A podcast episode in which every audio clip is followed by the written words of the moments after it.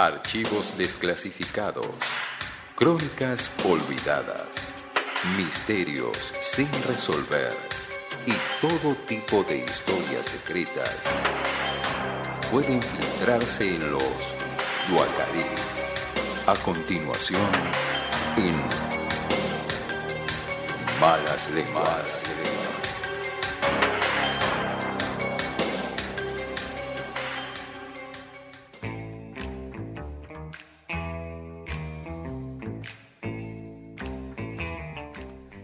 Bandidos rurales es el tema que nos convoca para el Duacalix del día de la fecha. ¿Viene León Gieco? Eh, no lo pudimos tener a León Gieco. Ahí está. Bueno, vamos a contar muchas de las historias que cuenta eh, León Gieco acá, pero sin esas rimas que hace. vamos a hablar de este género de personajes, justicieros, vengadores, a medio camino entre Robin Hoods, criollos y tal vez rebeldes anarquistas, que son los bandidos rurales, que eh, poblaron nuestras tierras en una época donde el país andaba todavía organizándose y donde la formalidad y el alcance de la administración, la justicia y la política era tenue en algunos territorios del país. Eh, y más específicamente, vamos a hablar en general de los bandidos rurales, pero más específicamente vamos a contar la vida de, para mí, el que tiene la mejor historia o el que mejor refleja el concepto este, que es el célebre mate cocido. Uh, ¿qué? ¿Mm? El- ¿Qué el- infusión? Sí, qué infusión no. Ahora te voy a contar porque se llama mate Ah. cocido, pero representa para mí mejor que con su historia es más cerradita la idea del ladrón noble, del bandido social, esta categoría de justicieros que trabajan o delinquen o batallan en favor de los sectores populares y contra los poderosos con un sentido de justicia. Bien. Nuestro héroe criollo. Nuestro criollo, el propio historiador Eric Hausmann, Sí, señor. Muy conocido investigador, sobre todo del siglo XX, investigó este caso, particularmente el de mate cocido, lo incluyó dentro de la lista de bandidos sociales que hizo un estudio sobre Italia, sobre Estados Unidos, sobre Argentina y México, donde incluyó, por ejemplo, a Jesse James, esos bandidos típicos del western, también a mate cocido, incluso viajó al Chaco ¿A conocerlo? a conocer no a, a Eric Hogan, sino a investigar bien la historia, a in- in- entrevistarse con, con las personas que habían estado involucradas, así que es un, un tipo de una catadura Un tipo de renombre. de renombre. Hay varios bandidos rurales para investigar, las historias son a veces muy parecidas, lo cual también es interesante para ver cómo se construyen los relatos, desde el gauchito Gil, que es como el, el bandido rural sacralizado, Mm. eh, pasando por el anarquista Juan Bautista Bairoleto de La Pampa, Hormiga Negra, que era otro ¿Qué eh, muy conocido, tenían esos apodos. Pero bueno, nosotros nos vamos a dedicar a mate cocido. Eh, ¿Quién fue este mate cocido? Muchacho nacido en Tucumán, hacia fines del, o principios del 1900, nació en 1897. Eh, tuvo muchos alias y muchos nombres eh, diferentes, pero el más célebre es eh, el de mate cocido a causa de una cicatriz que le cruzaba la frente, tipo Scarface, de una reprimenda policial que la había- habían abierto la cabeza y tenía un costurón. Y entonces ahí está el mate cocido. Es, eh, se refiere a la metáfora de la cabeza y cocido con ese, ¿no? En Li- relación a la costura Claro, algo literal, no, no, no por la infusión. y no a la cocción. Eh, mate cocido tiene una gran historia que voy a tratar de resumirles. El, empieza a tener unos, los primeros conflictos con la ley en su Tucumán natal, digamos. Algunos dicen que el primer conflicto en realidad que tiene con la ley es donde él es detenido eh, por un comisario, eh, pero a causa de una disputa por una mujer. Es decir, Mate Cocido andaba con una, con una señorita que la pretendía también el comisario, entonces lo mandó en cana. No, no iba con boludeces mate cocido. Este mismo episodio se repite en la historia de Juan Bautista Bairoleto, en la historia del Gauchito Gil y en la historia incluso del Gaucho Cruz de, de Martín Fierro, si no me equivoco. Quiere decir que este especie de hecho fundante de una injusticia personal eh, y un conflicto personal con la justicia como hecho fundador de la vida delictiva de estas personas. Hasta este momento Mate Cocido no era un delincuente, tampoco era un campesino, era un tipo que vivía en la ciudad, eh, había tenido una educación básica, pero sabía leer, escribir, era tenía su formación, trabajado, había trabajado como obrero gráfico, es decir que no tenía una vida vinculada específicamente a la delincuencia, pero a partir de estos episodios empezó a tener conflictos con la policía, él relata porque tenía la costumbre después ya, ya siendo un delincuente conocido de escribir cartas a los diarios y dar su versión de las situaciones Qué lindo, desde la qué clandestinidad. lindo. Y relata que él, eh, la policía no lo dejaba en paz a partir de este, de este primera detención y, y como que no pudo nunca volver a la vida legal. Lo querían obligar a robar para ellos o botonear a otros ladrones, qué sé yo. Así que se convirtió en un delincuente.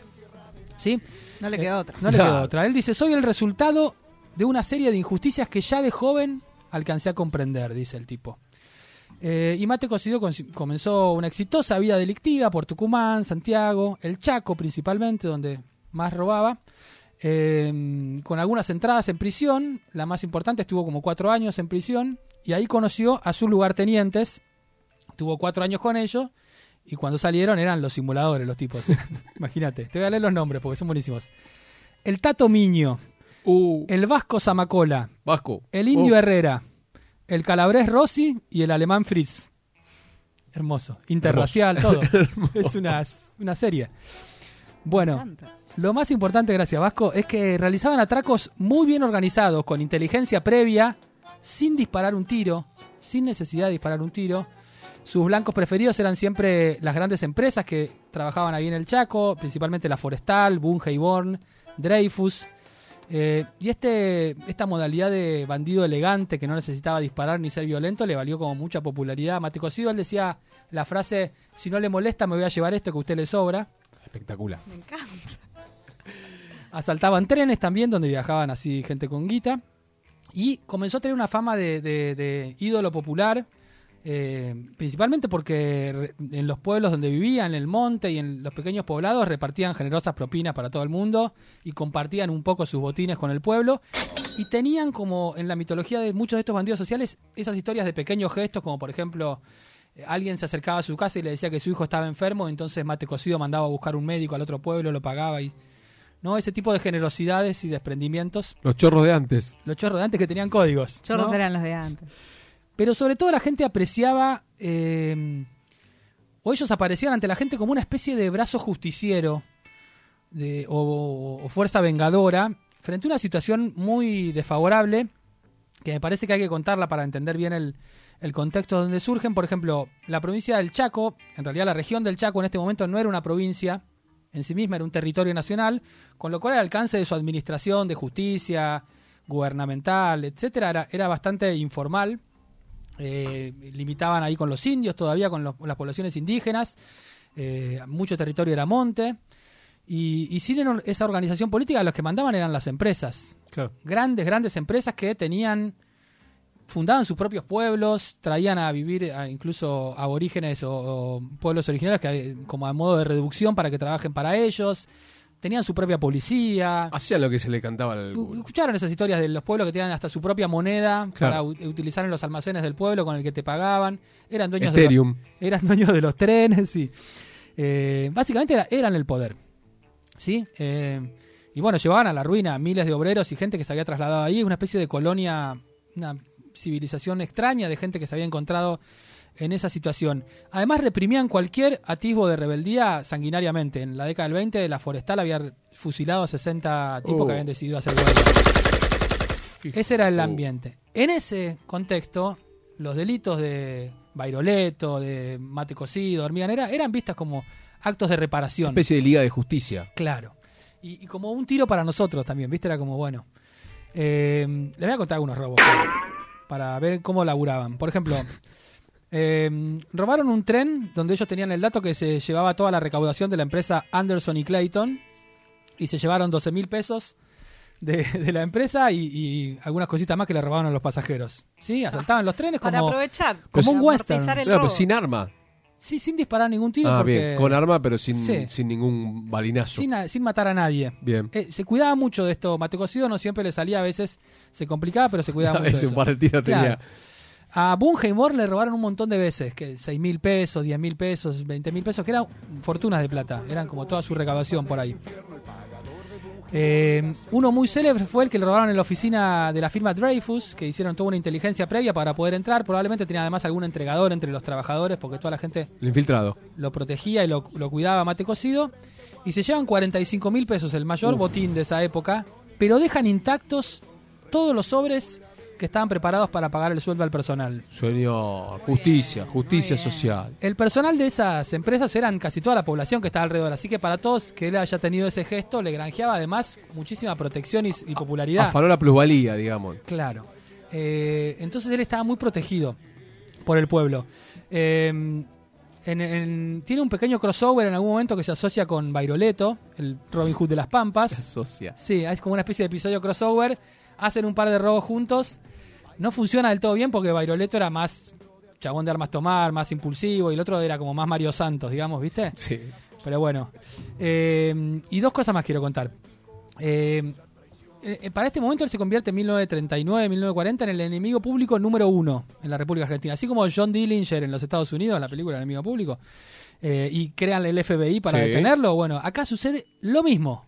Lo mismo. El presidente Agustín P. Justo crea una fuerza especial, La bonaerense. la Gendarmería Nacional, Mira. eh, con el objetivo de pacificar estos territorios, pero el principal misión y la primera misión era detener a Mate Cocido. Es decir, el primer objetivo que tenía que lograr la Gendarmería Nacional es detener a Mate Cocido. ¿Había recompensa? Había una recompensa de dos mil pesos por su cabeza o por Eh. cualquier tipo de información, Vale un poco más. pero era Yo no bastante te doy guita. nada. De mirá. pedo, Luca. Era bastante guita de esa época. Bueno, para cerrar, en enero de 1940, mientras iba a cobrar un secuestro, que era una modalidad que también ejercía, el secuestro extorsivo, Se diversificó. tenía este método, se secuestraba un tipo y después pedía la plata, la plata la tenías que tirar desde un tren en movimiento en una determinada zona que él te indicaba. ¿Sí? Ya existía la gendarmería y ya se venía como cerrando el círculo sobre él eh, para este momento. Eh, es emboscado, es decir, le tiran un bolso con papel de diario, él cuando abre el bolso se da cuenta, Uh. desde el tren comienzan a dispararle, gendarmes vestidos de pasajeros, digamos, que estaban emboscando. Eh, le pegan un tiro en- en- a la altura de la cadera, pero él logra escapar. Hay uno que tiene una ametralladora que está a punto de ultimarlo, pero por temor a la figura de mate cocido o por nervios, la ametralladora no le funciona y él en ese desliz escapa. Desaparece. Nunca se sabe más nada de él. La gendarmería lo busca. No pasan de algunas pistas menores. Encuentran su bombacha, por ejemplo, ensangrentada, su bombacha de campo. Ensangrentada. le- la gente le empieza a decir a todo el mundo que murió, como para protegerlo. Bueno, pasan las semanas y deciden darlo por muerto. Esa es la última información oficial que hay de mate cocido. Pero en los Duacalix, Pero, dos meses después, el 5 de marzo, esto había sido en enero, esa, en marzo, esa es la investigación de Duacalix, señores. Llega al periódico Ahora de la Ciudad de Buenos Aires una carta escrita por uno de los alias de, de- de Mate Cocido, que no me acuerdo cuál era de todos sus nombres, elige. Estaba enviada desde una casilla postal del Chaco con un sello postal de Santa Fe y con una postal de Córdoba. Hermoso. Para que no lo encuentren. Era mate cocido. Se reía de la recompensa que le habían puesto, decía que a esta altura él pensaba que valdría más que dos Sí, mil obvio, pesos. Qué barato. Eh, Como y, Chancalay. y le señalaba que, que el hecho, para él, el hecho de que la gendarmería tuviera que pedir una recompensa era una confesión de su incapacidad de atraparlo. Decía, ustedes no me pueden atrapar, necesitan que alguien me traicione. Entonces siento que yo ya gané. Bueno, eh, no se supo más de mate cocido, pero algunos dicen que vivió en Paraguay, otros que se quedó en Córdoba.